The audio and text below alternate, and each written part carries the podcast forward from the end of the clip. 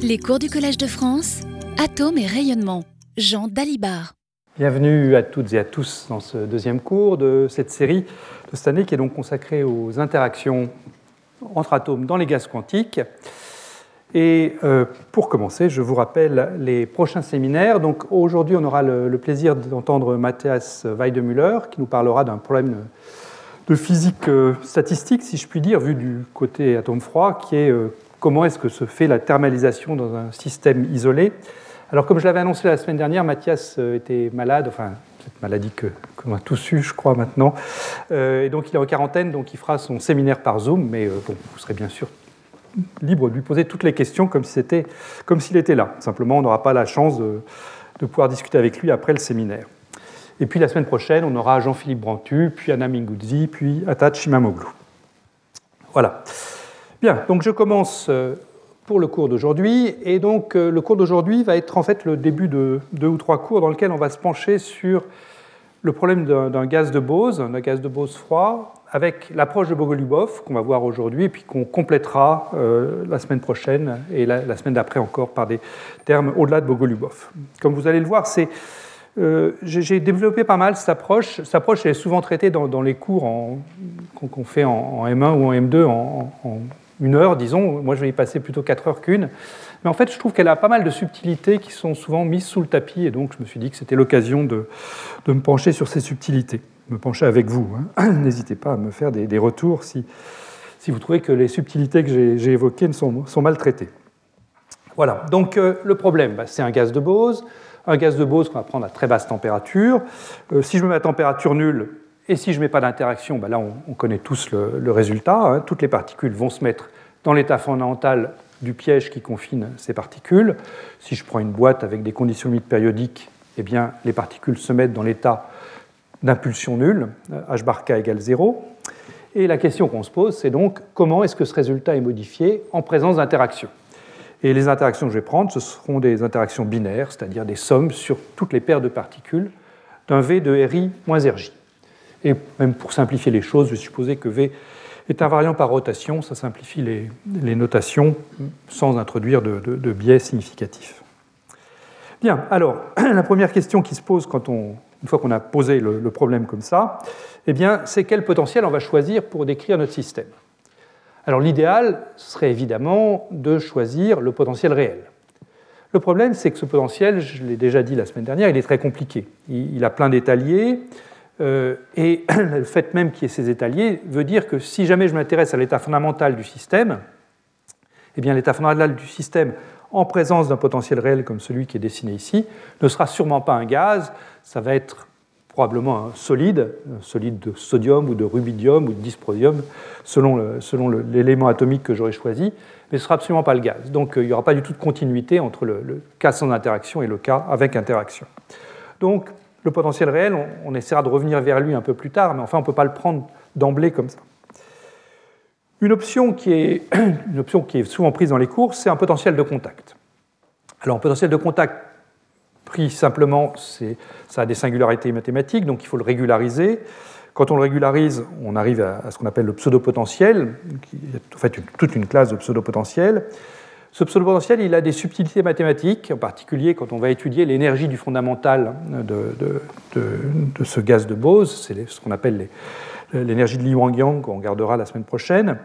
Et du fait de ces subtilité mathématique, donc je le repousse à la semaine prochaine, et euh, pour l'instant, je ne vais pas prendre le pseudo-potentiel. Dans le cours d'aujourd'hui, ce que je vais prendre, c'est un potentiel de faible amplitude que je peux traiter par un développement de borne. Donc là, je suis en terrain bien familier, mon potentiel V de R est régulier, il va avoir une transformée de Fourier tout aussi régulière, et donc là, il n'y aura pas de, problème mathématique euh, qui, va se poser. Euh, et comme on va le voir, à la fois aujourd'hui et puis surtout la semaine prochaine, c'est que si je veux que ce potentiel décrive bien mon gaz, eh bien l'essentiel est d'assurer que la, longueur de diffusion, c'est-à-dire finalement ce qui caractérise les collisions à très basse énergie euh, pour ce potentiel, eh bien que cette longueur de diffusion soit la même que celle pour le potentiel réel qui est représenté en haut à droite. Voilà, donc ça c'est le, potentiel que je vais prendre pour l'instant. Et la semaine prochaine, donc, on passera au pseudo-potentiel. Alors, ce développement de borne, euh, qu'est-ce que ça veut dire? Ben, Je pense que ça, vous, l'avez tous vu à un moment ou à un autre. Euh, le développement de borne, ça consiste à faire un développement du problème de la diffusion, pas en puissance du potentiel précisément. à l'ordre 1, eh bien là c'est très simple, hein. si je regarde l'amplitude de probabilité pour passer d'un état d'impulsion KI, donc une onde plane h bar KI, à un état d'impulsion h bar KF, eh bien, l'amplitude de diffusion, c'est simplement l'élément de matrice du potentiel V pris entre l'état initial, l'onde plane KI, et l'état final, l'onde plane KF, c'est-à-dire en point de vue position, l'intégrale sur D3R du potentiel V de R pris en sandwich entre les puissances IKF scalaire R et puis les puissances IKI scalaire R. Donc, l'amplitude de diffusion à l'approximation de borne, c'est rien d'autre que la transformée de Fourier du potentiel. Et si je vais me mettre à basse énergie, et je vous rappelle ce que j'entends par basse énergie dans ce cours, hein, je l'ai déjà dit la dernière fois, mais je le répète. Si je, suppose que mes, vecteurs d'onde, KI et KF, les nombres d'ondes, c'est-à-dire le module du vecteur d'onde, sont petits devant 1 sur B, où B est la portée du potentiel, eh bien à ce moment-là, dans cette intégrale, la seule région de l'espace qui va contribuer, c'est la région centrée autour de l'origine, avec une extension de l'ordre de petit b. Donc je peux remplacer l'exponentielle de ki-kfr par 1 sur cette région-là. Et donc l'amplitude de diffusion à basse énergie, c'est simplement l'intégrale du potentiel V de R. Ce que je vais noter V tilde de 0, V tilde de k étant la transformée de Fourier pour un moment k. Et en particulier, donc, la longueur de diffusion, ce qui caractérise cette amplitude de diffusion à l'ordre enfin, qui se caractérise l'amplitude de diffusion. Donc l'amplitude de diffusion petit a, eh bien, à l'ordre 1 en V, c'est simplement proportionnel à ce V0 tilde ici, plus précisément la constante de couplage G, qui est définie comme étant 4pi h bar 2 sur m fois la longueur de diffusion, ça ce sera toujours vrai, eh bien, donc, dans le cas de, du développement de borne, à l'ordre 1, cette, chose, cette constante de couplage V, ce n'est rien d'autre que V0 tilde. Et je vous rappelle également le critère de validité de cette approximation de borne qu'on avait vu en détail dans le cours de l'année dernière, mais là vous pouvez me croire sur parole. C'est une condition euh, nécessaire, c'est que la longueur de diffusion que je trouve de cette manière, donc en prenant simplement l'intégrale du potentiel, eh cette longueur de diffusion doit être en valeur absolue petite devant la portée du potentiel. Voilà. C'est à cette condition que, que je peux faire ce développement de borne et garder le premier terme. Alors, le cours d'aujourd'hui, donc, euh, la démarche qu'on va suivre est la suivante. Euh, en se plaçant donc dans un potentiel descriptible par cette approximation de borne, on va supposer que l'état fondamental du gaz en présence d'interaction est finalement peu différent du, gaz avec interaction, et peu différent dans le sens suivant. Je vais supposer que la population de l'état K égale 0, c'est-à-dire l'état fondamental de, ma boîte, la population de cet état k égale 0 reste voisine de ce qu'elle est en l'absence d'interaction, c'est-à-dire le nombre total de particules. Et on va donc faire un développement, si vous voulez, en puissance de n-n0.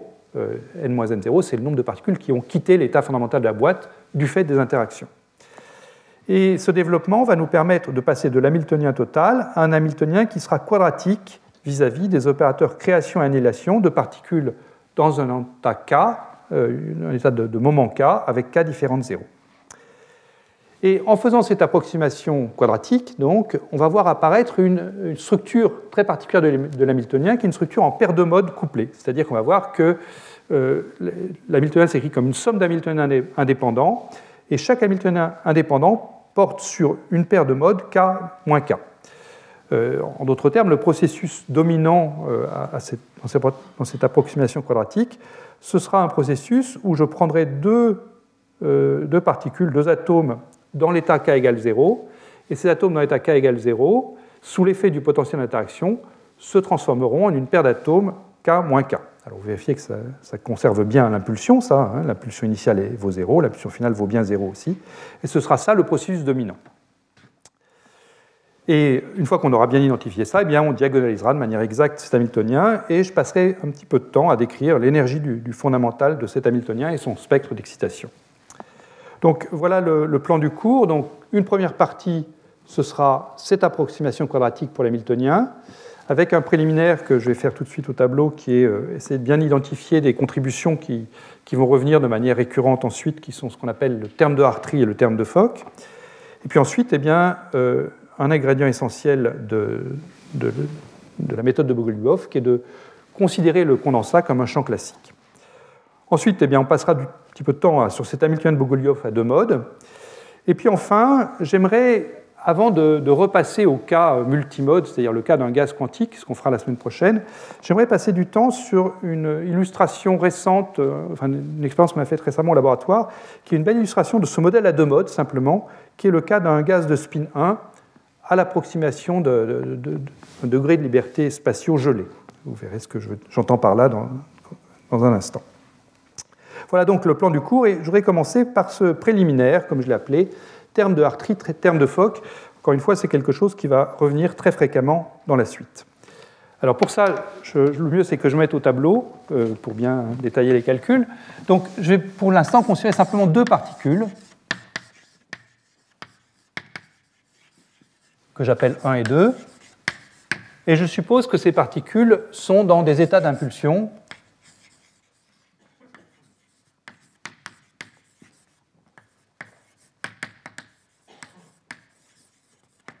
donc H bar Ka et H bar Kb.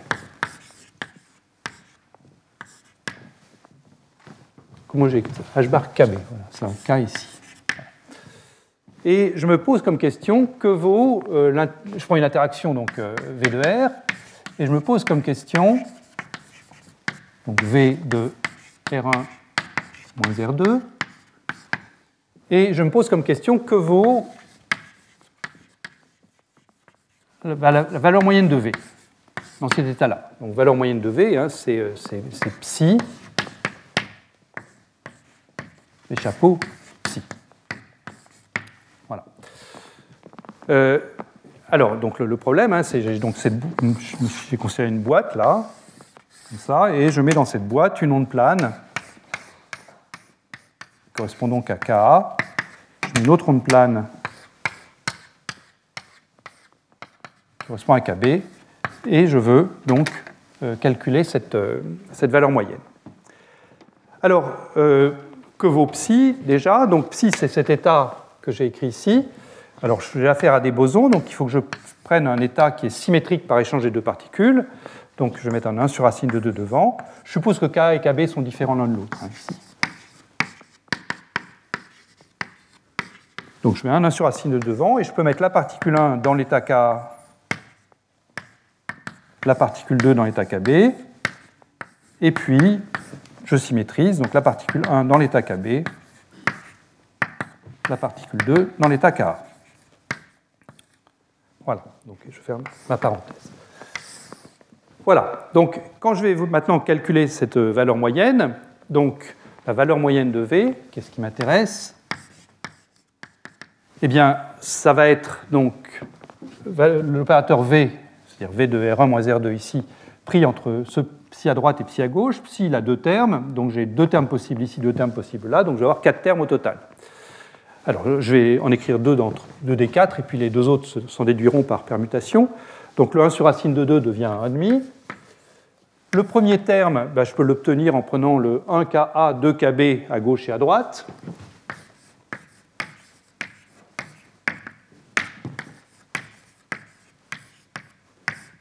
V 1Ka 2Kb. Le deuxième terme, je peux l'obtenir en gardant le 1Ka 2Kb à gauche, mais en prenant le deuxième morceau ici à droite, donc ce sera 1Kb 2Ka. Et puis j'ai donc deux autres termes qui se déduiront des deux premiers par permutation circulaire, donc je ne les écris pas ici. Voilà, et donc ce qu'il faut évaluer, c'est donc ces différents éléments de matrice-là, et euh, c'est ce que je vous propose de faire ici. Alors prenons le premier, donc 1Ka, 2Kb, valeur moyenne, enfin V, 1Ka, 2Kb. Donc, je vais passer en représentation R. Donc, euh, en représentation position, je vous rappelle ce que c'est qu'une onde plane. Hein. R, en représentation position, c'est simplement E puissance I K scalaire R, et puis je normalise à mon volume que je note toujours L cube. Voilà, donc cette chose-là, ça va être. Donc j'ai quatre ondes planes là, celle-ci, celle-ci, et puis celle-là et celle-là. Donc ça va faire 1 sur L, racine de L cube puissance 4, donc du 1 sur L6, et puis une intégrale sur D3 sur la position de la particule 1, D3R1, D3R2, et puis ensuite j'ai ce terme de gauche ici qui va être un e puissance moins I K scalaire R1 plus KB. Je détaille le calcul hein, pour que je sois sûr que tout le monde l'ait bien en tête après. V de R1 moins R2, et puissance plus I, et en fait ça va être le même terme que celui que j'ai écrit ici, K scalaire R1 plus KB scalaire R2. Voilà, et bien, là bien évidemment ce terme-ci se compense avec celui-là, et tout ce qui me reste c'est donc une intégrale sur D3R1, D3R2 d'une fonction qui ne dépend que de R1 moins R2, donc, comme toujours, on a intérêt à passer en variable du centre de masse et variable relative. Donc, je vais poser R1 moins R2 égale petit r, R1 plus R2 sur 2 égale grand R, ça c'est le centre de masse. L'intégrale sur grand R, ben, l'intégrande ne dépend pas de grand R, donc ça me donne simplement un L cube. Donc j'ai un des L, puissance 6 qui va. enfin, L6, je L cube fois L cube, et j'ai un L cube qui s'en va. Donc il me reste simplement 1 sur L cube fois l'intégrale sur D3R de V de R, c'est-à-dire ce que j'ai noté V tilde 0, transformé de Fourier de V pris à l'impulsion nulle. Et puis, si je fais le même calcul, mais pour l'autre élément qui est écrit ici, 1Ka, 2Kb, V, cette fois-ci je permute, je mets 1Kb, 2Ka, je mets des flèches sur mes vecteurs. Voilà. Donc pareil, 1 sur L6, toujours l'intégrale de D3R1, D3R2. Mais cette fois-ci, donc, je, enfin, je garde le même, premier terme, moins IKR1 plus KBR2. J'ai toujours mon V de R1 moins R2.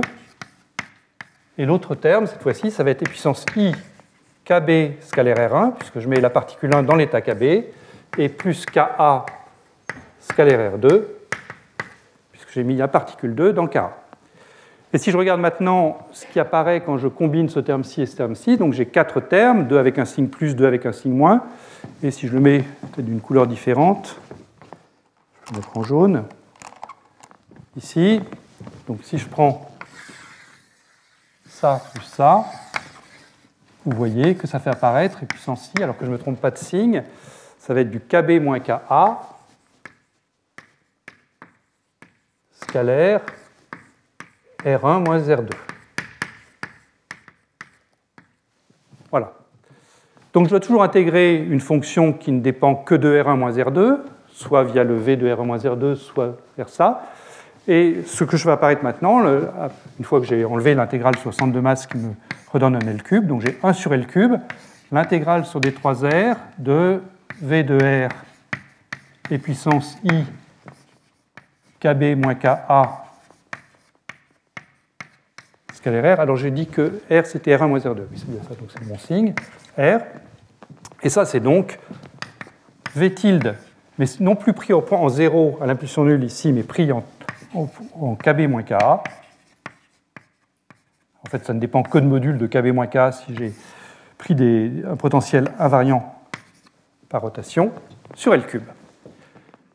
Voilà, donc euh, ça c'est deux des quatre termes. Les deux autres, je vous dis, sont égaux par permutation, donc le 1,5 qui est là s'élimine, et finalement je trouve le résultat qui est ce que je cherche, V, valeur moyenne de V, c'est donc V tilde 0 sur L cube plus V tilde de euh, K1 moins K2 sur L cube. Le premier terme est appelé terme direct ou terme de Hartree. Donc celui-là appelé direct ou Hartree. Et le second est appelé terme d'échange ou terme de Fock. Euh, ce,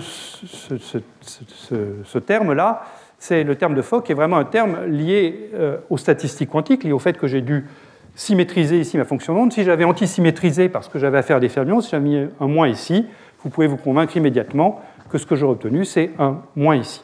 Euh, donc le terme de Hartree, lui, il est présent quelle que soit la statistique, et le terme d'échange, lui, eh bien, il dépend, son signe dépend de la statistique que je prends, Bose ou Fermi. Et si, vous voulez faire une petite représentation diagrammatique, hein, euh, le, terme direct, eh bien, il correspond à la chose suivante. Je prends ma particule 1 et ma particule 2, je représente par des lignes. La particule 1 rentre dans KA, la particule 2 rentre dans KB. Elles interagissent un moment, et puis dans le terme direct, 1 ressort dans K et 2 ressort dans KB. Et le terme d'échange, lui, ou le terme de Fock, si vous préférez, eh bien, la particule 1 rentre dans K, puis elle sort dans KB, alors que la particule 2 qui rentre dans KB sort dans K.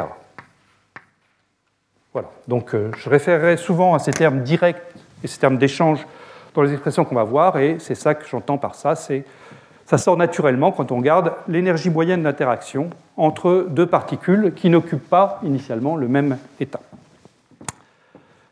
Voilà, euh, je vérifie j'ai rien oublié dans ce que je voulais vous dire au tableau. Non, voilà, donc on peut garder ça en tête pour la suite.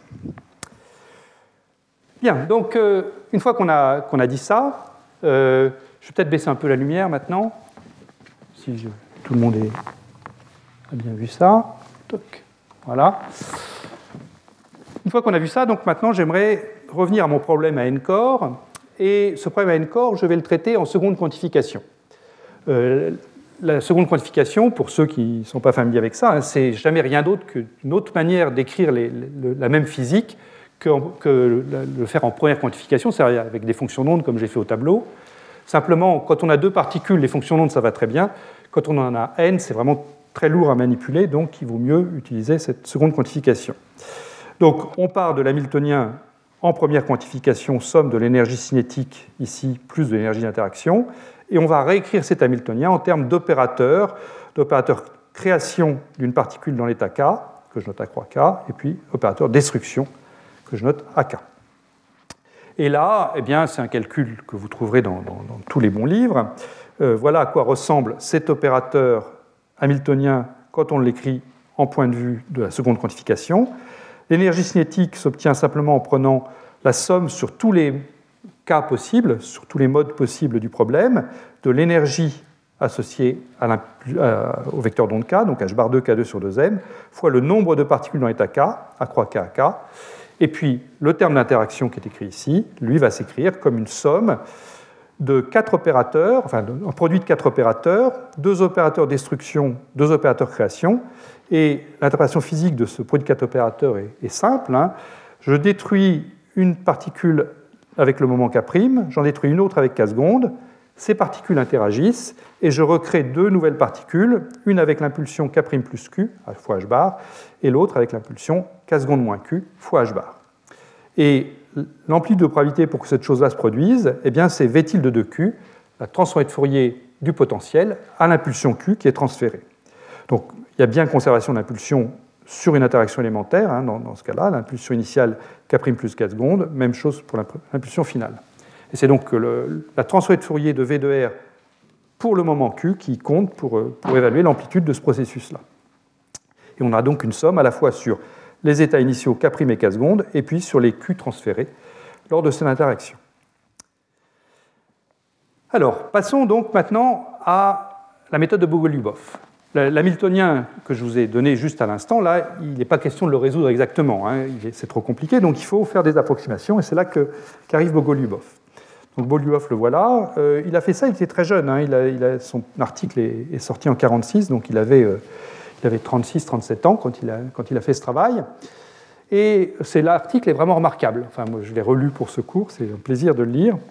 Euh, son travail repose sur deux hypothèses que, que avait parfaitement formulées et qu'on retrouve dans pratiquement tous les ouvrages tels quels, donc je ne vais pas faire original là-dessus. Euh, la première hypothèse, c'est que le condensat peut être vu comme un champ classique. Donc le condensat, c'est donc l'assemblée d'atomes qui reste dans l'état fondamental de la boîte, dans l'état K égale 0. Euh, et cette approximation, ben, ça consiste donc à, dire que, enfin, c'est fondé sur le fait qu'on suppose que cette population de l'état k égale 0 reste grande devant 1. et du coup, les opérateurs création A0 croix et A0 qui font sortir des racines de n0 plus 1 et des racines de n0 quand on les fait agir sur les états pertinents du système, eh bien en fait ces opérateurs prennent presque la même valeur. C'est-à-dire qu'on va négliger la différence entre racine de n0 plus 1 et racine de n0.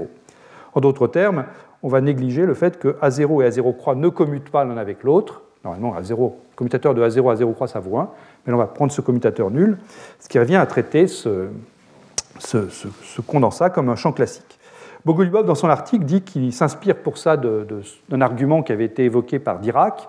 Et effectivement, Dirac lui a invoqué cet argument à propos du champ électromagnétique.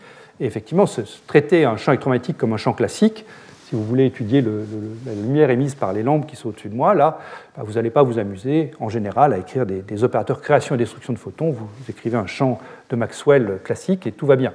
Là, c'est jamais rien d'autre que ça, ce que fait Bogolubov à ce stade. Deuxième hypothèse de Bogolubov, qui, est en fait plus forte que la précédente, c'est de dire que non seulement la population de N0 euh, de l'état k égale 0 est grande devant 1, mais elle est dominante au sens où euh, presque toutes les particules sont encore dans l'état 0.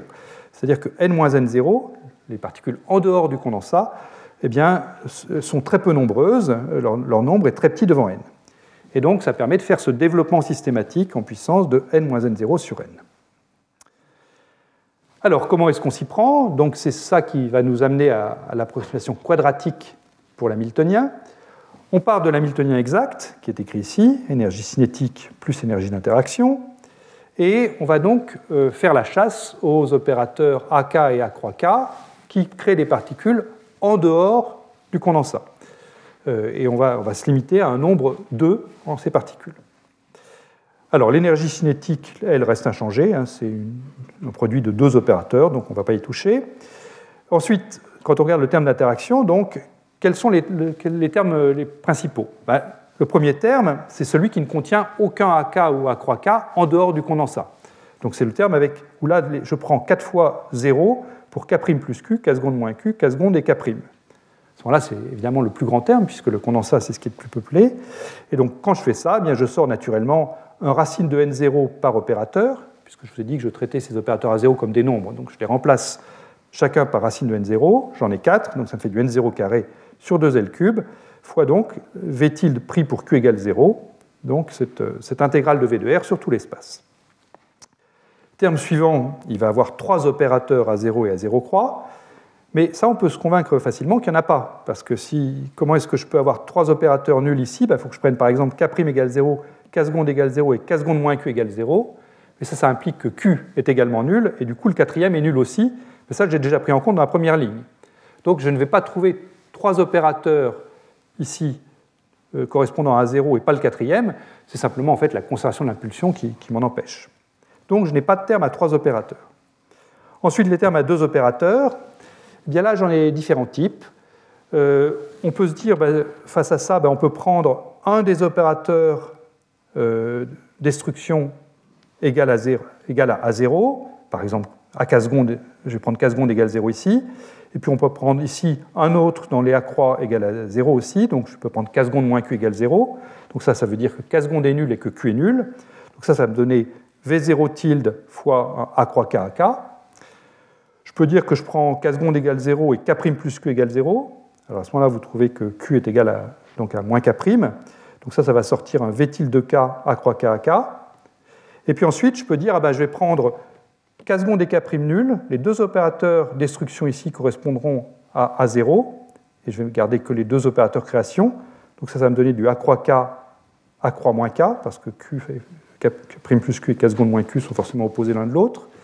Et puis, je peux avoir à ce moment-là les deux destructions non nulles, enfin non à 0, et puis les deux créations égaux à 0 et ça, ça me donne du AK A-K. Voilà, donc on a quatre termes qui apparaissent, quatre structures de termes qui apparaissent euh, quand on va à l'ordre 2.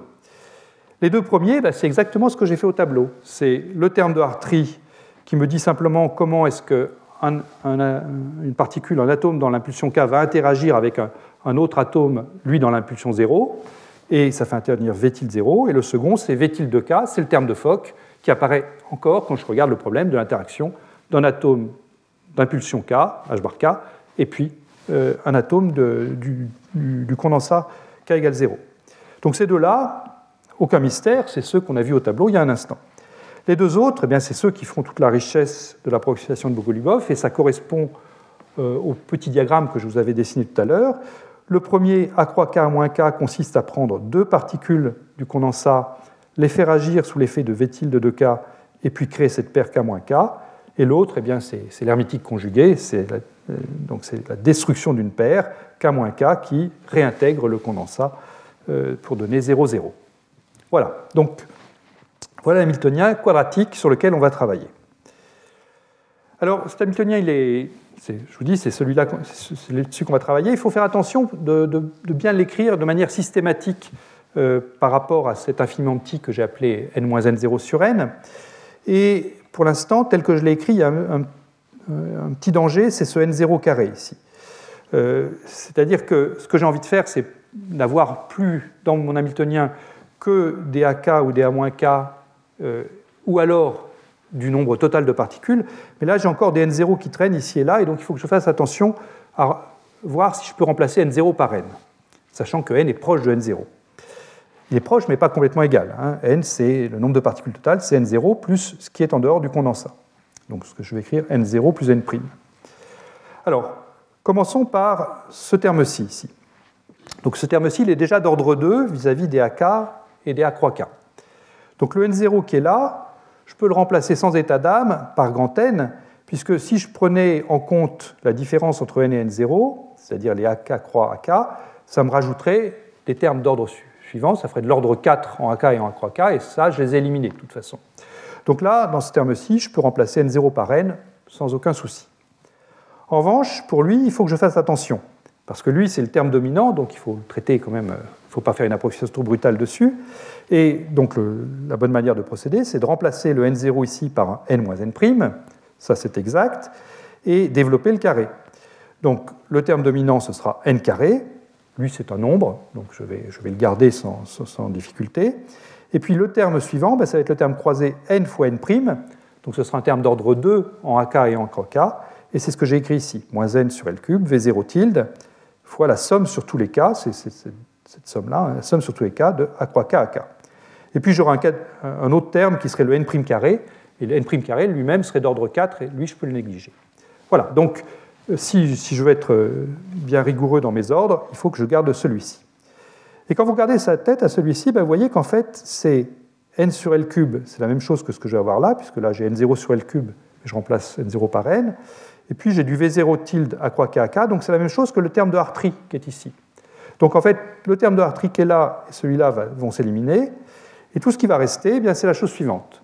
C'est d'une part le terme constant qui fait intervenir grand N, et puis ensuite cette somme sur les opérateurs AK et A croix K, avec, si on rajoute bien l'énergie cinétique, donc l'énergie cinétique epsilon K, le terme de Fock NV tilde K, le terme de Hartree a disparu, en fait il n'a pas vraiment disparu, simplement comme le terme de Hartree est le même, que tous mes atomes soient dans le condensat ou qu'il y en ait un dans le condensat et un autre dans, un état K non nul, eh bien tous les termes de Hartree sont venus se regrouper dans le terme constant là et, je peux les oublier, enfin ils seront faciles à traiter. Donc là il me reste le terme de Fock, le NV tilde K, et puis cette, cette, chose là, création de paires, euh, K moins K. Alors ici, j'ai regroupé par paire, hein, donc j'ai mis ensemble la contribution de K et la contribution de moins K. Euh, c'est commode de raisonner par paire, parce que là, maintenant, j'ai une somme d'Hamiltoniens qui sont tous indépendants, c'est-à-dire que la paire K moins K ne va pas. Euh, va l'Hamiltonien va commuter avec la, paire K' moins K', si K' est différent de K. Et donc, euh, c'est une structure qui est bien agréable pour, pour bien comprendre ce qui se passe dans la suite. Voilà, et donc le petit n que j'ai mis ici, hein, je ne l'ai pas dit, mais c'est comme la, semaine dernière, simplement la, densité, c'était le grand n sur L cube qui figurait dans les expressions au-dessus. Voilà. Et c'est donc avec cet Hamiltonien-là qu'on va travailler. Alors la première chose que je voudrais décrire brièvement, mais on ne va pas y passer beaucoup de temps, c'est le terme constant qui est ici. Qu'est-ce qu'on peut en dire de ce terme constant? Eh bien, Le terme constant, donc c'est n carré sur 2L cube V0 tilde, ou si, si j'introduis la densité, c'est 1,5 de petit n grand n V0 tilde. Et si maintenant je me rappelle euh, ce que je disais tout au début sur, euh, sur le développement de borne, qu'à l'ordre 1 du développement de borne, bien V0 tilde, c'est rien d'autre que la constante de couplage petit g, 4pi h bar 2 A sur M. Eh bien, à l'ordre 1 en, potentiel, ce terme constant, là, c'est rien d'autre que 1,5 de petit g, petit n grand n. Et ça, c'est donc une énergie de champ moyen de, mon condensat euh, en interaction. Vous pouvez le trouver directement, hein, ce n'était pas la peine de faire tout ce que j'ai fait pour, pour, arriver là, en calculant simplement l'effet à l'ordre 1 du potentiel V, prenant l'élément de matrice de V entre toutes mes particules dans K égale 0, à gauche et à droite. Et je vous rappelle ce qu'on avait vu la semaine dernière. Pour un gaz de Bose faiblement dégénéré, euh, par le développement du viriel, on avait trouvé que l'énergie, c'était la même chose, petit g fois petit n grand n, à un facteur 2 près. Et je vous avais dit la semaine dernière que ce facteur 2, eh c'était un facteur 2 dont l'origine était celle des termes Hanbury-Brown et Twiss euh, en optique quantique. Et donc, euh, bah, je, me raccroche à ce que, ce que j'ai fait la, semaine dernière avec ça. Voilà. Donc, le terme dominant, lui, il n'y a pas grand-chose à dire à ce stade. Euh, on reviendra dessus la semaine prochaine quand on étudiera les corrections de, de Li Wang Yang. Intéressons-nous maintenant aux termes vraiment originaux, comme je le disais, qui sont ces termes euh, qui, sont des termes de création de paires ou de destruction de paires à partir du condensat. Donc c'est ce petit diagramme-là. A priori, c'est surprenant. Ce sont des termes qui ne conservent pas le nombre de particules, hein, puisque j'ai des termes qui, euh, apparaissent, euh, qui, qui, font apparaître une paire de particules de rien finalement, puisque j'ai traité le condensat comme un champ classique, ou qui font disparaître une particule dans rien, puisqu'elles partent dans un condensat qui, encore une fois, est ce, champ, euh, ce champ en racine de n0. Alors, bon, c'est effectivement, ça peut être surprenant à premier abord d'avoir un Hamiltonien qui ne conserve pas le nombre de particules, mais là encore, il ne faut pas trop s'inquiéter. Pour ceux qui, font, qui, viennent de l'optique, c'est quelque chose euh, auquel euh, les opticiens sont familiers. Si je prends l'analogie avec la conversion paramétrique en optique, eh bien en optique, ce qu'on fait souvent, c'est d'envoyer un certain faisceau laser pompe, on l'envoie dans un cristal non linéaire, typiquement une non-linéarité de type Ki2, et la non-linéarité génère des paires de photons corrélés, euh, donc ce qu'on appelle le signal, signal et Heidler en, anglais. Euh, la pompe est généralement décrite par un champ classique, qui obéit aux équations de Maxwell habituelles, et on, a donc un Hamiltonien qui ne conserve pas le nombre de photons, puisqu'on voit apparaître des paires de photons corrélés à partir d'un champ classique. C'est exactement la même chose ce qui se passe pour euh, mes modes de Bogoliubov ici. La seule chose importante, c'est de vérifier que l'approximation de champ classique est valable, c'est-à-dire qu'on est dans un régime de ce que les opticiens appellent la pompe faiblement déplétée, c'est-à-dire que le nombre de paires que je vais créer ici n'est pas du même ordre que le nombre de photons que j'ai mis dans la pompe. Auquel cas, si, je suis dans ce cas-là, ben, évidemment, il faut que je fasse attention et que je prenne en compte le fait que la pompe est atténuée. Mais tant que le nombre de photons générés ici ou que le nombre d'atomes que j'extrais du condensat pour mon problème euh, de gaz quantique, tant que ce nombre est petit devant le nombre d'atomes dans le condensat ou le nombre de photons dans la pompe, eh bien, il n'y a pas de souci et cette approximation est valable. Alors, néanmoins, si vous n'aimez pas les, approches qui ne conservent pas le nombre de particules, comme, comme celle qu'a fait Bogoliubov et celle qu'on fait après lui, euh, il y a des, articles, il y a des auteurs qui ont développé des approches qui, elles, conservent bien le nombre de particules. Alors j'en cite plusieurs dans, les notes. Un, des grands partisans de ces, euh, de, ces, approches qui conservent le nombre de particules, c'est Tony Leggett, qui a développé beaucoup de, ces approches, à la fois dans ses articles de revue et dans, ses livres. Là, je cite une des méthodes que Leggett propose pour retrouver exactement les mêmes résultats que l'approximation de Bogolubov, mais avec un nombre de particules bien défini. Ça consiste à partir d'un gaz avec un nombre de particules qui est pair, en l'occurrence là, et de chercher l'état du gaz, l'état fondamental du gaz, par une méthode variationnelle. Et les, fonctions d'essai pour cette méthode variationnelle consistent à créer des, des, atomes par paire en partant du vide. Donc on va créer n sur deux paires, et chaque paire va contenir en son sein ces corrélations K-K qui sont de toute façon présentes dans la physique. Qu'on adopte la méthode de Bogoliubov ou qu'on adopte une autre méthode, les corrélations K-K qui viennent de la conservation de l'impulsion, elles doivent être là. Et eh bien, ce que propose donc Tony Leggett, c'est de, prendre ça comme création de paires. C'est A0 croix A0, donc je crée deux atomes dans le condensat, ou alors je crée une paire K-K avec une amplitude C2K. Et le coefficient C2K qui est là, est donc inconnu, ça va être un paramètre variationnel. Donc je vais calculer l'énergie moyenne de mon système en fonction des C2K, et ensuite on va faire varier les C2K pour minimiser l'énergie qu'on trouve. Et quand on fait ça, eh bien, on retombe sur le même état fondamental, enfin les mêmes énergies pour l'état fondamental que ce que propose Bogolubov. Alors ceux qui sont intéressés par ce calcul-là, euh, il est très détaillé, très bien, exposé dans le, tome 3 de mécanique quantique euh, euh, sorti récemment par Claude Cohen-Tanucci, Bernard Du et Franck Laloy. Donc je vous renvoie à ce livre si vous voulez développer cette approche vraiment dans ces derniers recoins. Voilà. Bien, Bon, et eh bien, donc là maintenant, on a notre, notre Hamiltonien quadratique, et on va s'intéresser donc à un des morceaux de cet Hamiltonien, une paire de modes particuliers, sachant qu'ensuite, eh bien, il suffira de sommer sur tous les modes, puisque mon Hamiltonien, je l'écris comme somme d'Hamiltoniens indépendants.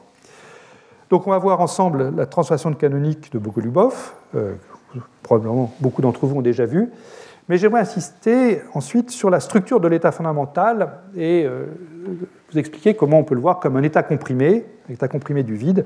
Là encore, quelque chose qui est bien connu en optique quantique.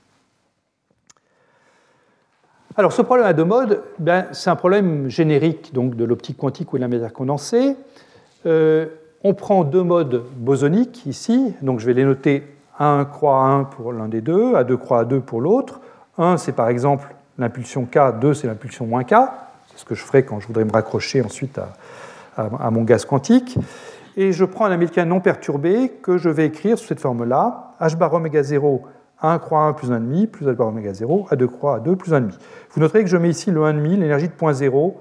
Euh, c'est commode, vous allez voir que cette énergie de point 0, en quelque sorte, elle est conservée dans, le problème, donc je, préfère la mettre ici. Et si jamais vous ne voulez pas la mettre, ben, c'est juste un déplacement des, niveaux d'énergie. Il n'y a, a, rien de bien mystérieux là-dedans. L'état fondamental de cet Hamiltonien non perturbé, donc ça consiste à ne pas exciter l'oscillateur 1, ne pas exciter l'oscillateur 2, et donc l'énergie du fondamental, c'est 1,5 de h bar oméga 0 plus 1,5 de h bar oméga 0, donc h bar oméga 0. Et puis ensuite, eh bien, il s'agit de les coupler, ces deux oscillateurs. Et ce que nous dit Bogolubov, c'est donc que leur couplage, pour le problème qui nous intéresse, c'est un couplage qui implique une destruction et une création par paire, donc un couplage qui est du type H bar kappa, 1 croix à 2 croix, plus 1 à 2, avec un kappa qui est réel ici pour que le Miltonien soit bien hermitien. Et ce qu'on va chercher, donc, sachant qu'on a un Miltonien quadratique, on sait qu'on est en droit de chercher ça, on va chercher une transformation canonique, c'est-à-dire une transformation qui consiste à introduire deux nouveaux opérateurs bosoniques, B1 croix B1 et B2 croix B2, qui vont se présenter comme des combinaisons linéaires des opérateurs A croix A que j'ai ici, donc A croix 1 A1 et A2 croix A2. Et cette transformation canonique doit, entre guillemets, diagonaliser l'hamiltonien. C'est-à-dire que une fois que j'aurai exprimé cet hamiltonien H0 plus V en termes des B1 croix B1 et B2 croix B2, bien cet hamiltonien doit être euh, très simple, doit être du type H bar oméga 1 B1 croix B1, c'est-à-dire le nombre d'excitations du mode B1, plus h bar oméga 2 B2 croix B2, plus une constante. Et, condition importante, euh, les fréquences oméga 1 et oméga 2 qui sortent ici doivent être positives. Sinon, si oméga 1 était strictement négatif, oméga 2 strictement négatif, ça voudrait dire que j'ai un système qui n'a pas d'état fondamental. Je peux aller vers des énergies euh, moins l'infini euh, en excitant de plus en plus ces, modes. Ça, évidemment, ce serait non physique. Voilà. Donc ça, c'est le principe d'une transformation canonique. On se donne une combinaison euh, linéaire, donc B1 par exemple, je dois l'écrire comme combinaison linéaire de ces quatre, -là, de ces quatre opérateurs-là, pareil pour B1 croix, etc. Et puis euh, je, dois regarder ce que, vers quoi j'arrive. Alors en fait, pour le problème qui nous intéresse ici, le problème de Bogoliubov, c'est-à-dire ce problème avec cet hamiltonage 0 écrit en haut à droite, là, et puis ce couplage V, euh, 1 croix 1 plus 1, 1 à 2, euh, c'est pas la peine d'écrire B1 comme combinaison linéaire des quatre opérateurs A1, A2, A2 croix 1, 1 croix, A2 croix. Il suffit de prendre une combinaison linéaire de 1 et de A2 croix, avec des coefficients U et V. Même chose pour B2. B2 est combinaison linéaire de A2 et de A1 croix. Et ça, eh bien, on vérifie que ça suffit. Ce n'est pas la peine d'aller chercher des combinaisons plus compliquées. Alors, première chose à vérifier avant de commencer les calculs, c'est de vérifier qu'on préserve bien les relations de commutation quand on fait ça. Euh, cette préservation des relations de commutation, c'est pour ça qu'on les appelle canoniques, les transformations. Hein, ça veut dire que les opérateurs B1 et B2 sont bien des opérateurs bosoniques. Donc, si je veux vérifier que B1, B1 croix est bien égal à 1, donc il faut vérifier que le commutateur de ça avec son, son, conjugué vaut bien 1. Et ça, on voit tout de suite que ça implique que U carré moins V carré doit être égal à 1, les coefficients U et V étant là. Et donc, ça veut dire qu'il doit exister un nombre lambda, tel que U s'écrit cosinus hyperbolique de lambda, et V s'écrit sinus hyperbolique de lambda. Euh, même chose pour B2 et B2 croix. Euh, à ce moment-là, si, la condition s'écrit toujours U carré, moins V carré égale 1. Donc euh, si c'est vérifié pour B1, ce sera vérifié pour B2. Et par ailleurs, on peut vérifier que les modes B1 et B2 sont bien indépendants l'un de l'autre. C'est-à-dire que B1 ici va commuter à la fois avec B2 et avec B2 croix. Et même chose pour B2. Donc je, transforme bien mon problème de deux modes indépendants A1, A2 en un problème de deux modes indépendants B1, B2. Voilà. Alors ensuite, il n'y a plus qu'à tourner un manivelle. Donc là, je, vous épargne les calculs. Euh, on peut vérifier qu'on remplit bien le cahier des charges qu'on s'est fixé, à savoir un Hamiltonien en B1 croix B1 et en B2 croix B2. Si on choisit euh, le, nombre lambda ici, c'est-à-dire si on choisit les, coefficients U et V, tel que tangente hyperbolique de 2 lambda soit égale à kappa sur oméga 0. Voilà. Si, vous prenez ça, je vous laisse le vérifier. Là, c'est vraiment que de l'algèbre. Hein on peut écrire l'hamiltonien H sous cette forme-là. Et quand on fait ça, on voit donc apparaître une fréquence oméga, et cette fréquence oméga s'écrit comme racine de oméga 0 carré moins kappa 2, c'est-à-dire le, carré de la fréquence qui apparaît dans H0 moins le carré de la fréquence qui apparaît dans le couplage V. Et là, bien, ce qu'on voit immédiatement, c'est donc que j'ai une condition pour que cette transformation canonique fonctionne, c'est qu'il faut que je choisisse un kappa ici qui ne soit pas trop grand. Le couplage ne doit pas être trop grand par rapport à l'hamiltonien de départ. Il faut que la valeur absolue de kappa, kappa peut être positif ou négatif, mais il faut que sa valeur absolue soit inférieure à oméga 0, sinon le problème devient singulier et ma transformation canonique ne fonctionne plus. Alors, quel spectre on trouve pour cet hamiltonien? Donc, je suis parti d'un hamiltonien donc, qui avait un spectre donc, en n plus 1 h bar oméga 0. Hein, c'était, je rappelle, c'est un Hamiltonien à deux modes. Donc chacun des deux modes avait 1,5 de h bar oméga 0 comme énergie de point 0 ici. Donc l'énergie nulle est ici. Et le fondamental de l'hamiltonien non perturbé est là, h bar oméga 0 au-dessus de l'énergie nulle. Puis ensuite, j'ai un premier état excité qui est en fait doublement dégénéré, puisque je peux exciter 1 ou 2, puis un deuxième état excité qui est triplement dégénéré, etc. C'est un oscillateur à deux dimensions. Hein.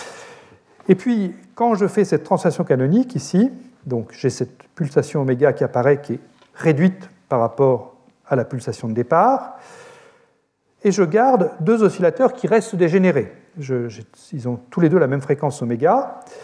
Mon fondamental est abaissé par rapport à la de départ. J'ai toujours l'énergie de point zéro qui est là, mais cette fois-ci, c'est plus 1,5 de h bar oméga 0, c'est 1,5 de h bar oméga. Donc l'énergie de mon fondamental, c'est h bar oméga. Donc j'ai un abaissement de l'énergie du fondamental. J'insiste sur cet abaissement parce que euh, cette, énergie du fondamental, c'est ça qui sera plus tard l'énergie de Li Wang-Yang. Et pour les spécialistes dans la classe, ici, euh, l'énergie du Wang-Yang, elle est positive. Donc en fait, l'énergie est montée. Donc il s'agira d'expliquer la prochaine fois comment est-ce qu'on fabrique une énergie positive en sommant des déplacements qui sont tous négatifs. Donc euh, on le fera, hein, rassurez-vous, il n'y a pas d'entourloupe, mais bon, a priori, on s'attend à un abaissement d'énergie euh, quand on fait ce traitement-là. Et, là, je n'ai pas fait de faute dans mon, calcul, je pense. Et on garde donc deux oscillateurs qui restent dégénérés. Hein. donc l'état fondamental est non dégénéré, mais le, premier état excité est deux fois dégénéré, puis trois fois, trois fois dégénéré, etc. Voilà donc le spectre de mon Hamiltonien. Euh, c'est peut-être pas inutile de, comparer ça à un couplage d'oscillateurs auquel on est habitué. Euh, on voit tout le temps des couplages d'oscillateurs dans, la nature. Hein. Si je prends deux pendules et puis s'ils si, sont reliés par une barre de torsion qui est un petit peu flexible, eh bien, euh, je, vais coupler mes deux oscillateurs. Donc le, problème qui se pose en général quand on prend des oscillateurs couplés, ce n'est pas exactement le problème de Bogolubov, c'est le même Hamiltonien H0 de départ, A1 croix 1 plus 1,5, A2 croix A2 plus 1,5, je les prends à la même fréquence. Mais le couplage naturel, si je puis dire, un couplage qui conserve le nombre d'excitations, c'est un couplage en A2 à 1 croix plus A1 à 2 croix. Je diminue l'excitation de l'oscillateur 1 pour augmenter celle de 2, et vice-versa. Là encore, c'est un Hamiltonien qui est quadratique. Je peux le diagonaliser par une transformation canonique. Dans ce cas-là, la transformation canonique, c'est d'introduire un B1 et un B2 qui sont les sommes et les différences des A1 et des A2. Et ça, ça conduit à un Hamiltonien diagonal au sens que j'ai défini plus, haut, qui est donc un B1 croix plus 1,5 et un B2 croix plus 1,5, avec des fréquences oméga 1 et oméga 2 qui, cette fois-ci, sont plus égales entre elles. Oméga 1, c'est la somme oméga 0, la fréquence de départ, plus kappa, le couplage, et oméga 2, c'est la différence oméga 0 moins kappa. Et donc, on a une structure de, diagramme qui est très différente. Euh, je partais toujours de la même chose ici, hein, un fondamental qui était h bar oméga 0 au-dessus de, l'énergie nulle, et j'aboutis à quelque chose qui est un fondamental qui est toujours h bar oméga 0 au-dessus de l'énergie nulle. Donc là, l'énergie du fondamental n'est pas changée, le fondamental n'est pas modifié. Le fondamental ici, c'était de ne pas exciter l'oscillateur 1 et de ne pas exciter l'oscillateur 2. Puis là, le fondamental, c'est de ne pas exciter l'oscillateur 1 ni l'oscillateur 2, mais ça ne change rien, c'est le même, état. Et au contraire, j'ai un clivage des fréquences, et donc le premier état excité, cette fois-ci, n'est plus dégénéré, il, y en a, euh, il se clive en deux sous-niveaux, un h bar oméga 1 et l'autre h bar oméga 2. Donc, dans le couplage de mode habituel, eh bien, on ne change pas le fondamental, et en revanche, les fréquences, elles, j'ai deux fréquences différentes. Donc les résultats sont très différents, bien que ce soit toujours un couplage quadratique que je mets dans le, problème. Alors cet état fondamental, euh, j'aimerais en dire un petit peu plus sur lui. Donc euh, je répète ce qu'on a fait, hein. on est parti de H0 et de V. Euh, voilà à quoi ressemble mon Hamiltonien après diagonalisation, B1 croix B1 plus B2 croix B2 plus 1, avec la fréquence oméga qui est écrite ici. Comment est-ce que je peux le caractériser, cet état fondamental? Et ce que je veux dire par le caractériser, c'est le, caractériser dans la base de mon Hamiltonien non perturbé H0 que j'avais au départ. Eh bien, cet Hamiltonien, par construction même, pardon, cet état fondamental, par construction même, je l'obtiens en mettant l'oscillateur B1 dans son état fondamental et l'oscillateur B2 dans son état fondamental. Donc il est solution de B1 agissant sur psi vaut 0, je n'ai pas d'excitation 1, et B de psi égale 0. Donc, je vais décomposer ce psi que je cherche sur la base des états propres de 1 croix 1 plus A2 croix 2, c'est-à-dire les, états dont, les énergies sont représentées à gauche ici. Donc, je l'écris comme somme avec des coefficients C de N1 N2 de l'état N1 excitation de l'oscillateur 1 croix 1 et N2 excitation de l'oscillateur A2 croix 2. Et je cherche les coefficients C de N1 N2. Alors, on peut se convaincre, les calculs sont faits en détail dans les notes, hein, mais on peut se convaincre facilement que du fait de la symétrie entre les modes 1 et 2, eh bien en fait, les seuls, euh, les seuls coefficients non nuls ici, ce seront les coefficients diagonaux, c'est-à-dire avec n1 égale n2. Et ça, c'est assez logique. C'est l'hamiltonien que j'ai ici, c'est une excitation où je vais créer des, paires d'excitation. Hein. Euh, je vais partir de mon état fondamental qui est ici, puis je vais créer une paire 1, euh, 2, puis une deuxième paire 1, 2, etc. Donc euh, les, seules, les seules choses que je vais créer ici, euh, quand je vais introduire mon couplage V, ce seront des, des, termes avec N1 égale N2. Mais si vous n'êtes pas convaincu, vous pouvez le vérifier mathématiquement. Et puis ensuite, eh l'idée, c'est d'écrire une relation de récurrence entre les coefficients C, N, qui apparaissent. Donc ça, c'est pas bien compliqué. Hein. Je ne vais pas détailler le calcul, mais je vous donne sa structure simplement. Quand je vais faire agir B1 sur psi, je dois trouver 0. Et quand B1 agit sur psi, qu'est-ce que je trouve? Eh bien, B1, c'est une combinaison linéaire de A1 et de A2 croix, avec les poids petit u et petit v que j'avais introduits tout à l'heure, les cosinus hyperboliques et les sinus hyperboliques. Donc, quand je fais agir U fois A1, A1, il va me diminuer l'excitation N1 de une unité. Il va faire passer le N1 ici à N1-1. Le A2, croix, ici, va augmenter N2 d'une unité. Il va faire passer de N2 à N2 plus 1 sachant que je suis parti de N1 égale N2. Donc finalement, dire que B1 psi vaut, 0, ça va m'établir une relation entre le CNN et puis le Cn-1, N-1, avec un coefficient U pour CNN et un coefficient V pour Cn-1, N-1. Donc j'ai déduit que la suite des CNN, c'est une, suite géométrique, de raison simplement le rapport moins U sur V, c'est-à-dire la tangente hyperbolique, puisque V c'est un sinus hyperbolique et U c'est un cosinus hyperbolique. Donc Cnn va s'écrire en fonction de C00 comme moins V sur U à la puissance n, encore une fois une suite géométrique, de raison tangente de lambda. Et donc voilà à quoi ressemble cet état fondamental. Euh, cet état fondamental psi, quand je l'exprime sur la base des, états propres de, départ, euh, eh bien c'est simplement une somme sur tous les états nn avec des, amplitudes moins tangente hyperbolique lambda puissance n. Puis la normalisation me donne un cosinus hyperbolique devant. Et ça, c'est un état qui est bien connu en optique, c'est, enfin en optique quantique, c'est ce qu'on appelle un état comprimé du vide à deux modes, two mode Swiss vacuum state en, anglais. C'est les états qui servent pour générer des, paires de photons, des photons jumeaux, et c'est des états qui sont très utiles parce que c'est des états qui sont, euh, si vous faites une mesure sur un, des, un, des, bras ici, vous avez aussitôt une information sur ce qui peut se passer sur l'autre. Enfin bon, on peut, grâce à ces corrélations très fortes entre, entre les modes, on peut comme ça obtenir, faire des mesures extrêmement précises, bien en dessous du, bruit quantique standard. Donc ces états comprimés du vide à deux modes en optique quantique sont des outils très très très très utilisés. Et c'est eux qu'on retrouve donc dans cette approximation de Bogoliubov. Une dernière chose que je voudrais dire pour caractériser euh, cet état fondamental psi, c'est caractériser la, distribution du nombre de paires n, euh, n euh, dans cet état-là. Donc là, c'est simplement du, dénombrement, si vous voulez donc je vais la caractériser en regardant le nombre moyen de paires et puis sa, variance, son écart type. Donc l'amplitude de probabilité d'être dans nn, c'est la tangente hyperbolique lambda à la puissance n. Donc la probabilité, c'est tangente lambda à la puissance 2n. Et donc euh, le nombre moyen de paires, eh c'est la somme sur n de cette probabilité, avec un coefficient de normalisation qui est écrit en dessous. Donc quand vous faites le calcul, là c'est de la formule de trigonométrie, hein, vous trouvez que ce nombre moyen de paires, c'est simplement le sinus hyperbolique lambda au carré, c'est-à-dire c'est ce que j'ai appelé V tout à l'heure, V carré, et vous pouvez le réexprimer. Alors là, quand on fait Bogolubov, euh, il y a toujours plein de petits jeux avec les tangentes hyperboliques, les sinus hyperboliques. Vous pouvez le réexprimer là en termes de, de, la fréquence oméga, oméga 0 moins oméga sur 2 fois, 2 fois oméga. Et ce nombre moyen de paires, eh bien, vous pouvez le tracer ici, c'est ce que j'ai fait, en fonction de kappa sur oméga 0. Donc la force du couplage V divisé par la, force de, de la de départ, oméga 0. Alors quand kappa sur oméga 0 est nul, ici au centre, évidemment, rien ne se passe, je n'ai pas, de, pas, de, pas de, terme de couplage, donc euh, je n'ai pas de paire créée, mon état fondamental coïncide avec l'hamiltonien de H0, mais dès que je m'écarte, positivement ou négativement, eh bien, mon état fondamental commence à acquérir des paires, et il y aura de plus en plus de paires au fur et à mesure où je m'approcherai de la limite de stabilité. Alors vous vous rappelez, la limite de stabilité, c'était que kappa ne devait pas dépasser oméga 0, sinon cette racine serait la racine d'un nombre négatif, donc ça n'aurait pas de sens. Et effectivement, le nombre de paires créées dans l'état fondamental diverge quand kappa se rapproche d'oméga 0, ici ou là.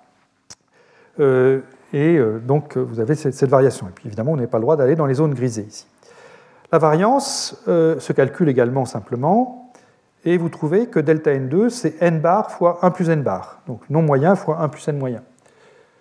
Cette variance vous rappelle peut-être quelque chose, euh, c'est ce qu'on trouve quand on regarde euh, la statistique d'occupation d'un mode bosonique euh, dans un système à température non nulle.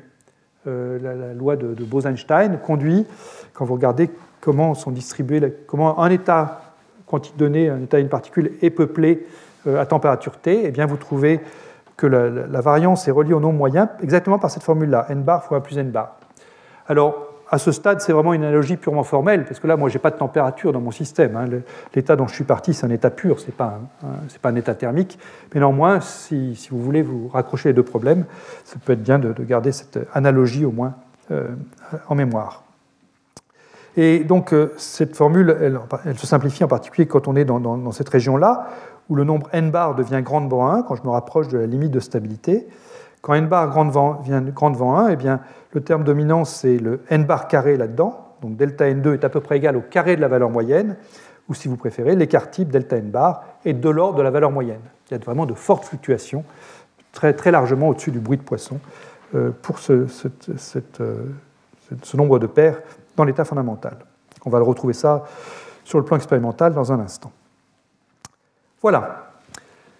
Donc euh, ça, c'est comment est-ce qu'on peut traiter l'Hamiltonian Bogolubov avec une paire de modes K moins K donnée. Et à ce stade, j'aurais pu revenir tout de suite au problème multimode, c'est-à-dire le, gaz quantique en général. En fait, je ne vais pas le faire, je vais plutôt vous montrer une illustration de ce modèle à deux modes, euh, une illustration donc récente de ce modèle à deux modes qu'on a fait au laboratoire, et puis on fera le retour multimode, c'est promis, la semaine prochaine, dans tous ces détails.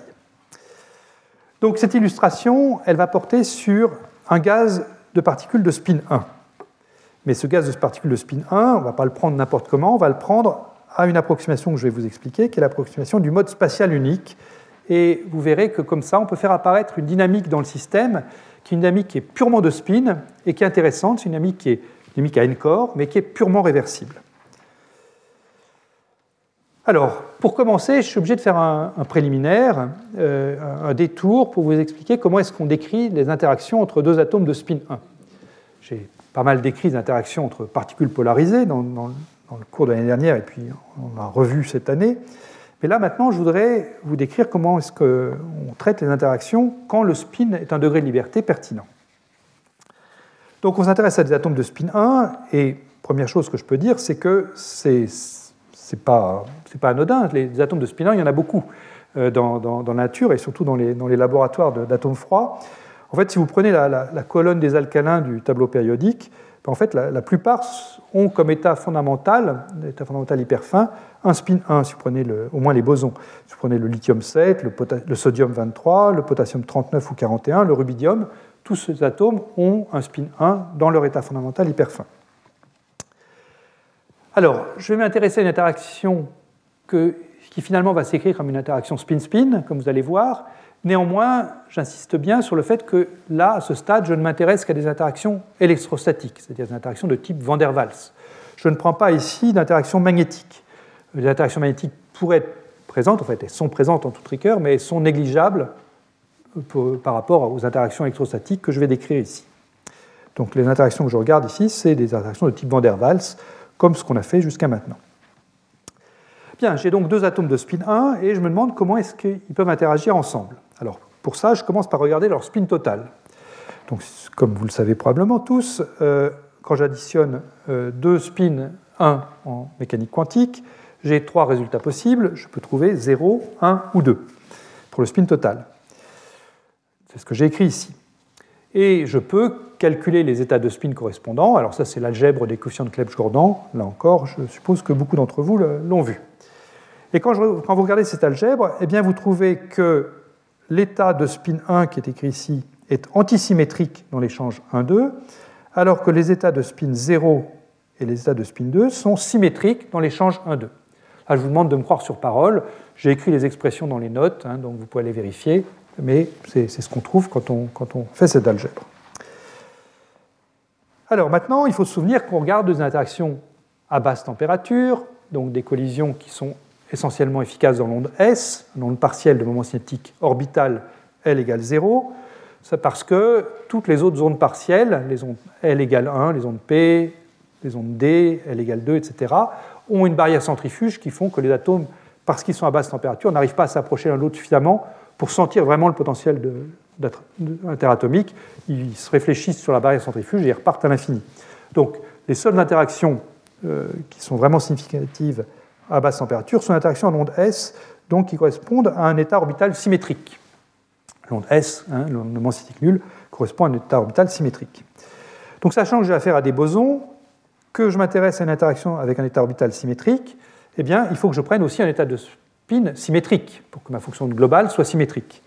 Ce qui veut dire que je ne vais pas avoir d'interaction dans le canal S égale 1.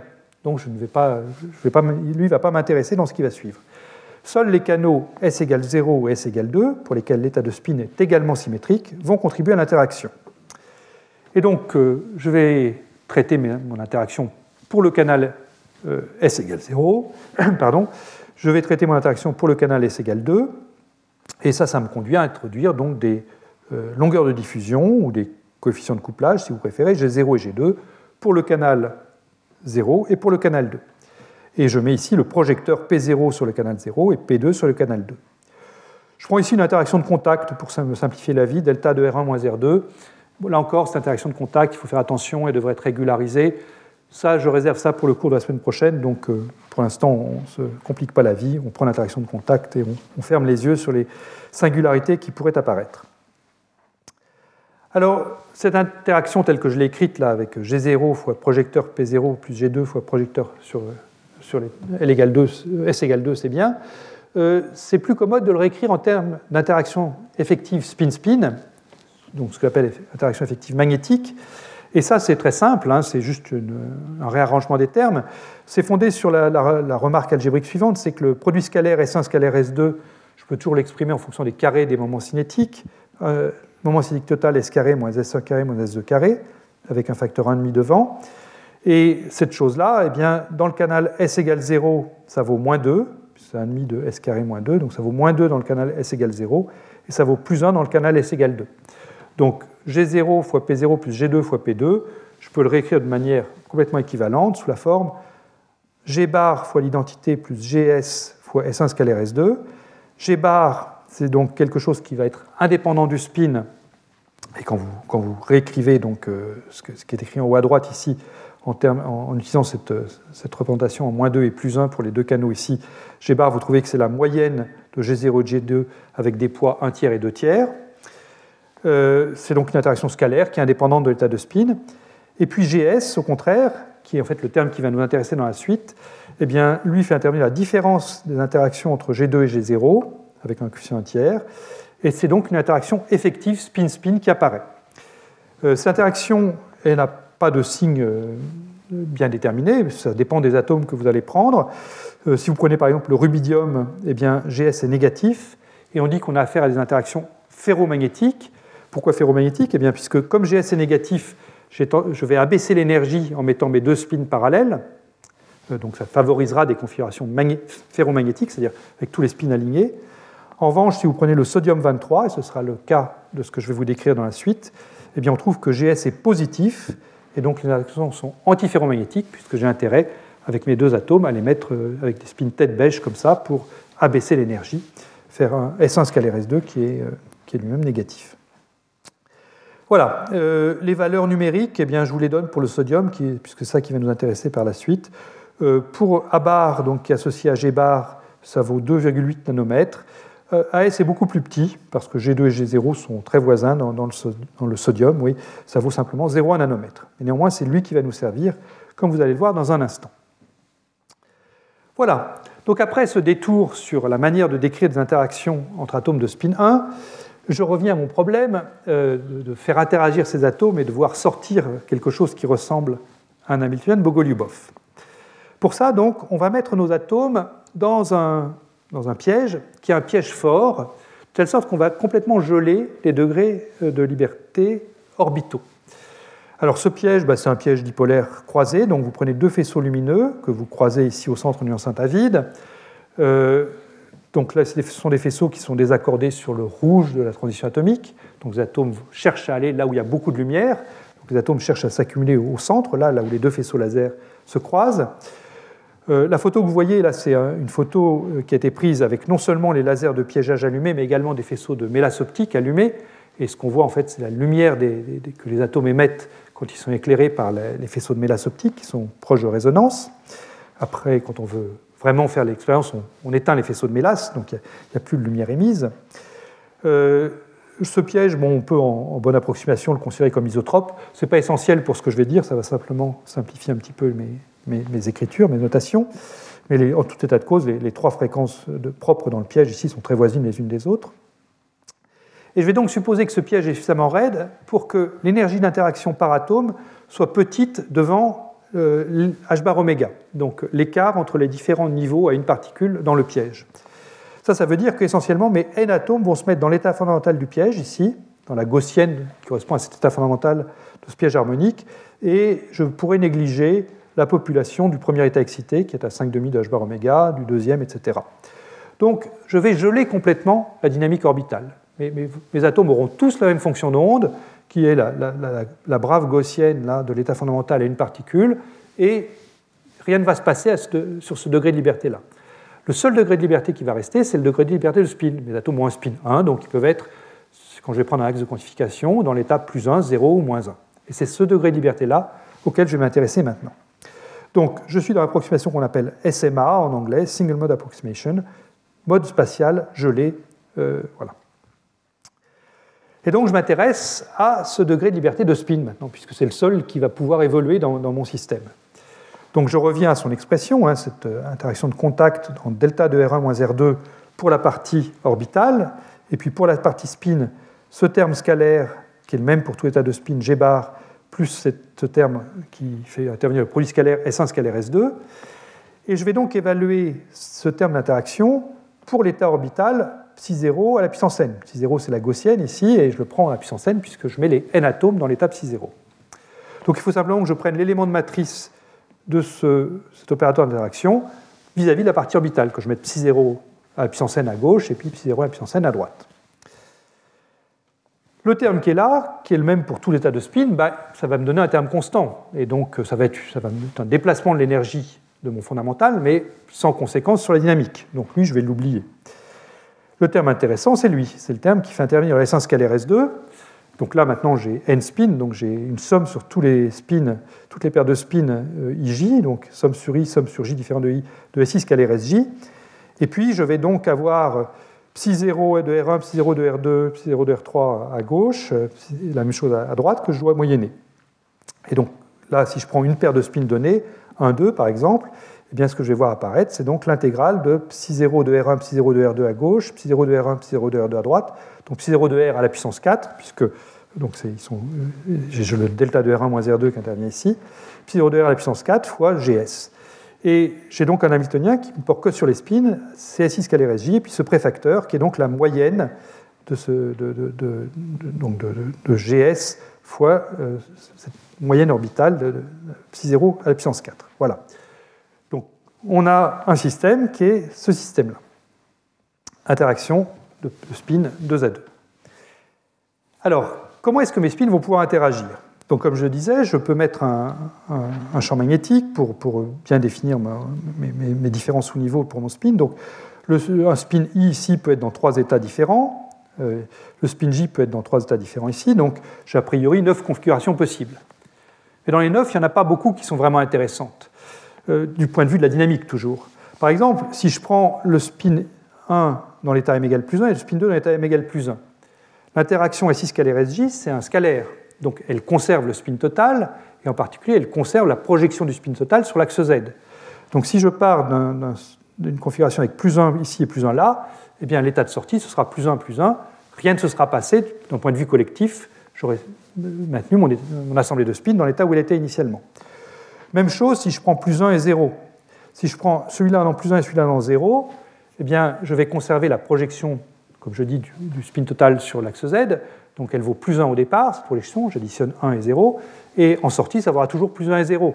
Peut-être que j'aurai eu un échange, que ce sera celui-là qui sera passé dans 0 et dans plus 1, mais du point de vue de l'assemblée, ce sera toujours la même chose. La seule chose vraiment intéressante, c'est de prendre deux atomes initialement dans l'état 0, ici, et de fabriquer une paire plus 1 moins 1. Parce que là, ça change la composition de mon mélange. C'est la seule réaction, si vous voulez, au niveau des spins, qui est une réaction qui vraiment crée de la dynamique. Et là, eh bien, donc, ce que je suis en train de faire, si je suppose qu'au départ j'ai mis tous mes atomes dans l'état m égale 0, eh bien, je suis en train donc de créer des paires plus 1 moins 1 à partir d'un réservoir dans m égale 0. Et là, vous voyez que je retombe exactement sur l'ingrédient principal de Golubov. J'ai un Hamiltonien qui va prendre des, particules qui sont dans le même état et les créer par paire dans deux états différents, plus 1 moins 1. Et puis évidemment, le processus inverse est tout à fait possible aussi. Donc on est en, terrain familier ici, et on va pouvoir appliquer notre formalisme de Bogolubov. Donc on va effectivement s'intéresser à une situation où les atomes occupent majoritairement l'état m égale 0, et donc quand on écrit euh, l'hamiltonien de spin, donc là encore il y a, une étape mathématique qui n'est pas, pas, facile, facile, enfin bon, c'est faisable bien sûr, c'est fait dans les notes, mais je ne vais pas le faire au tableau. Euh, en supposant donc que l'état m égale 0 est majoritairement peuplé, en traitant donc la population de cet m égale 0 comme un, comme un champ classique, eh bien, on peut écrire l'interaction spin-spin, le S1 scalaire S2 que, je vous avais écrit tout à l'heure, on peut l'écrire en termes d'opérateur création-annihilation de particules de l'état plus 1 et moins 1 sous cette forme-là. Donc vous avez un premier terme qui est simplement compte le nombre de particules dans l'état plus 1, accroît plus 1 à plus 1, et qui compte le nombre de particules dans l'état moins 1. C'est l'équivalent des termes de Fock que j'avais tout à l'heure euh, dans, mon Bogolubov. Et puis ensuite, vous avez le terme qui est vraiment le terme intéressant, comme pour Bogolubov, le terme qui crée une paire plus 1 moins 1 et le terme qui détruit une paire plus 1 moins 1. Et ce qui est intéressant ici, c'est que donc ces deux termes sortent avec le même coefficient US ici et là. Voilà. Donc ça, c'est l'effet des interactions. Hein. on est en terrain familier, comme je disais. Il manque un ingrédient à ce stade, c'est le champ magnétique. Je ne l'ai pas encore mis, mais il est bien présent puisque c'est lui qui m'a servi à, lever la dégénérescence en ce trois états-là. Donc il faut que je rajoute le champ magnétique à mon Hamiltonien et après je pourrai euh, commencer à faire de la physique avec ça. Alors ce champ magnétique, euh, dans les expériences, il n'est pas très grand, hein, il est de l'ordre du, Gauss au maximum. Donc on peut le calculer simplement en se limitant à l'ordre 2 en champ magnétique, c'est-à-dire en regardant l'effet Zeeman linéaire et l'effet Zeeman quadratique, ce n'est pas la peine d'aller au-delà. Donc commençons par le terme principal, l'effet Zeeman linéaire. L'effet Zeeman linéaire, qu'est-ce qu'il fait? Ben, Il lève donc la dégénérescence entre 0, plus 1 et moins 1, et il la lève d'une manière simple. Euh, si euh, j'ai un certain moment magnétique mu, eh bien, euh, je peux l'écrire ici, il me donne un delta E qui vaut plus mu B ici, c'est-à-dire qu'il monte l'état plus 1 de mu B et il baisse l'état moins 1 de mu B. Ça, ça veut dire que l'énergie d'une paire plus 1 moins 1 ici est la même que l'énergie de la paire dont je pars, 0, 0, puisque les déplacements sont symétriques par rapport à 0. En fait, ça veut dire que ça ne va pas avoir d'influence sur la dynamique de paire, euh, ce cet effet Zeeman linéaire, puisque l'état d'arrivée a la même énergie que l'état initial. Cette énergie est non nulle, mais elle est la même dans les deux cas, donc je peux toujours l'éliminer. Euh, en fait, plus, précisément, si on veut faire les choses proprement, c'est une translation unitaire qui permet d'éliminer complètement euh, l'effet Zeeman linéaire. Donc l'effet Zeeman linéaire, il est bien présent, mais il ne va pas jouer le rôle dans la dynamique. En revanche, Zeeman quadratique, lui, il est intéressant. Parce que Zeeman quadratique, lui, ce qu'il fait, c'est qu'il vient différencier l'écart entre 0 plus 1 et l'écart entre moins 1 et 0. L'écart entre 0 et plus 1 vaut delta E plus Q, où Q est proportionnel au carré du champ magnétique, puisque c'est Zeeman quadratique. Et l'écart entre moins 1 et 0, c'est delta E moins Q, euh, donc euh, cet écart est réduit. Et ça, ça a pour effet d'augmenter l'énergie d'une paire plus 1 moins 1, une quantité 2Q, par rapport à l'énergie de départ euh, de la paire 0, 0.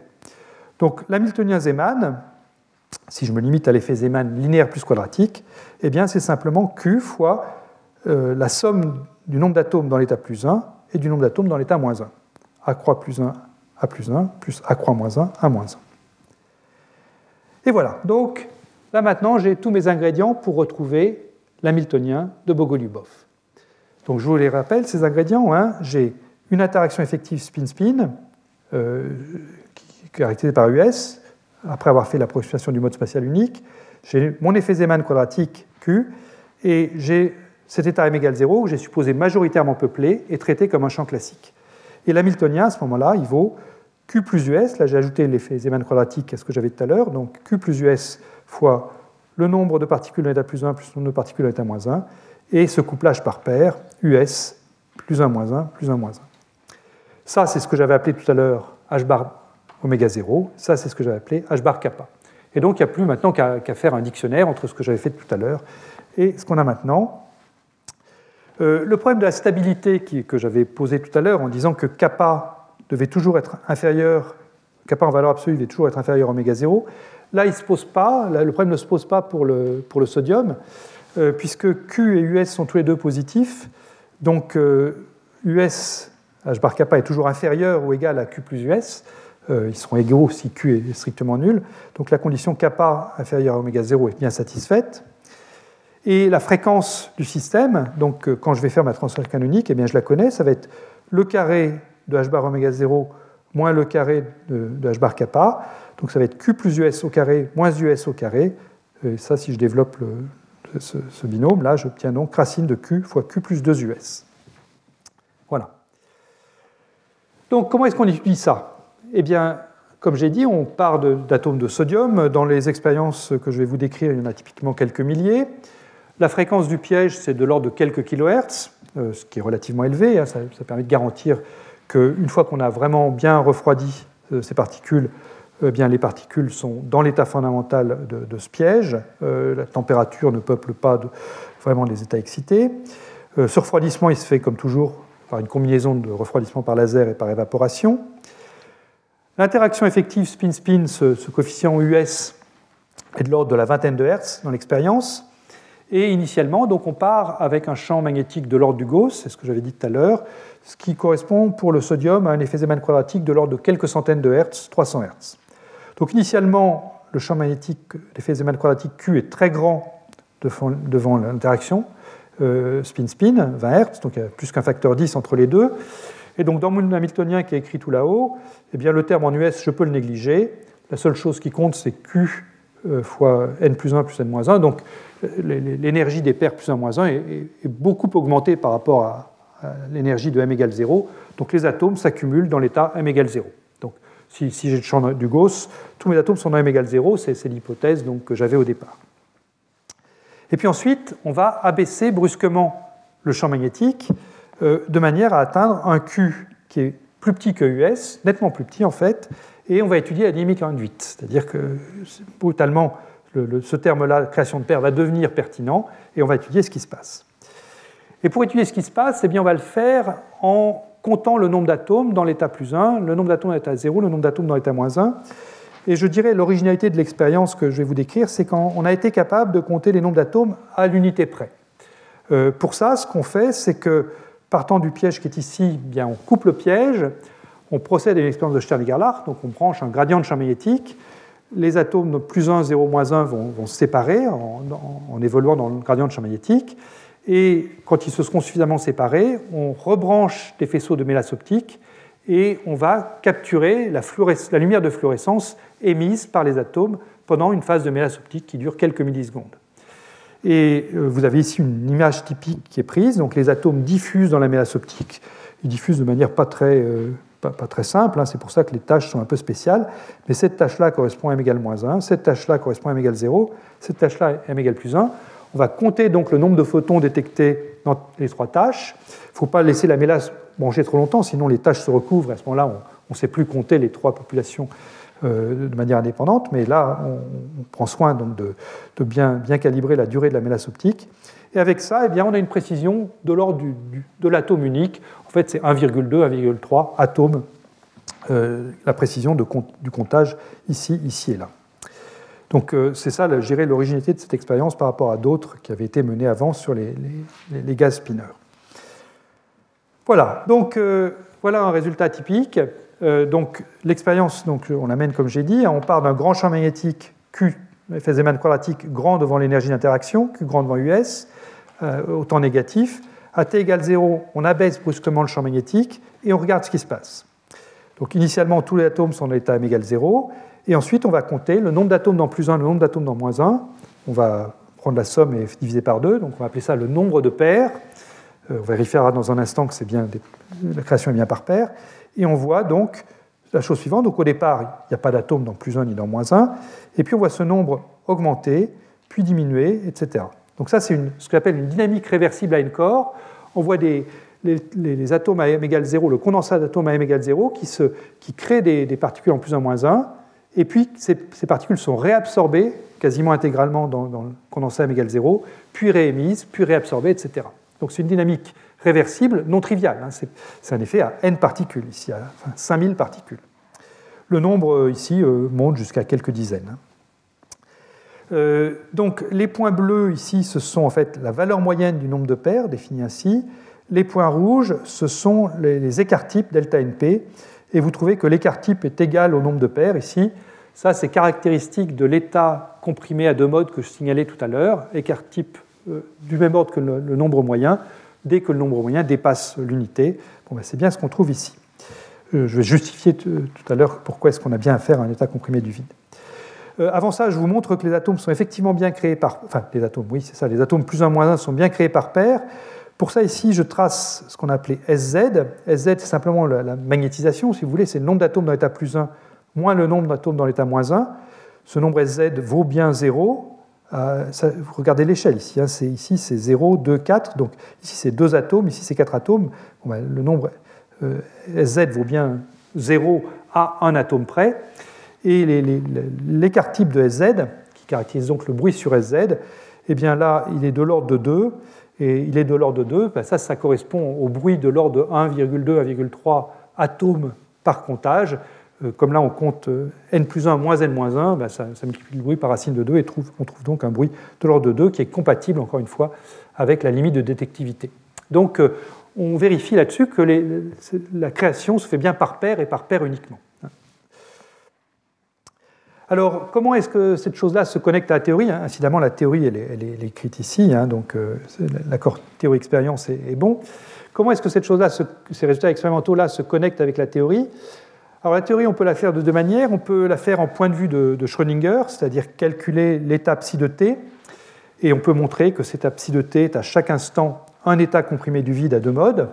On l'a vérifié en vérifiant que, la variance, enfin que l'écart type était bien égal au nombre moyen, mais enfin plus précisément, c'est vraiment un état comprimé du vide à chaque instant.